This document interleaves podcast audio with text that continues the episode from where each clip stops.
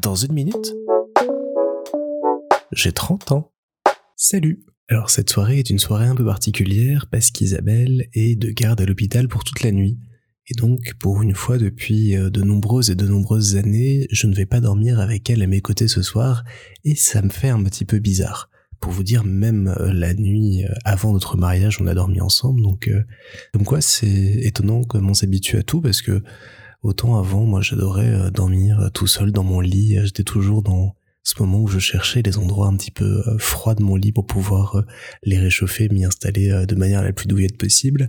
Autant aujourd'hui j'appréhende un peu de me retrouver tout seul dans, dans ce grand lit euh, tout vide ce soir. Pour l'avoir expérimenté euh, quelques fois par le passé, je mets des podcasts et je me retrouve euh, à écouter Christophe Fondelat me raconter des crimes horribles pendant que je m'endors. Donc ouais, c'est devenu une expérience assez étonnante pour moi de, de dormir tout seul. Faut dire qu'avoir une présence à côté de soi, c'est toujours rassurant, c'est toujours agréable et puis je me rends compte que cet épisode est pas hyper intéressant, mais bon, il a le mérite d'exister et comme ça vous penserez euh, peut-être à moi euh, cette nuit, euh, pendant que moi j'écouterai Ondelat avec des petits chats collés à moi pour me réchauffer.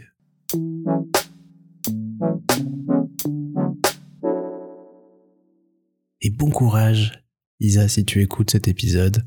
La nuit va être longue et je t'envoie tout le courage que j'ai en réserve pour t'aider et pour t'accompagner dans cette mission si importante et si belle que tu fais, qui est celle de soigner des gens.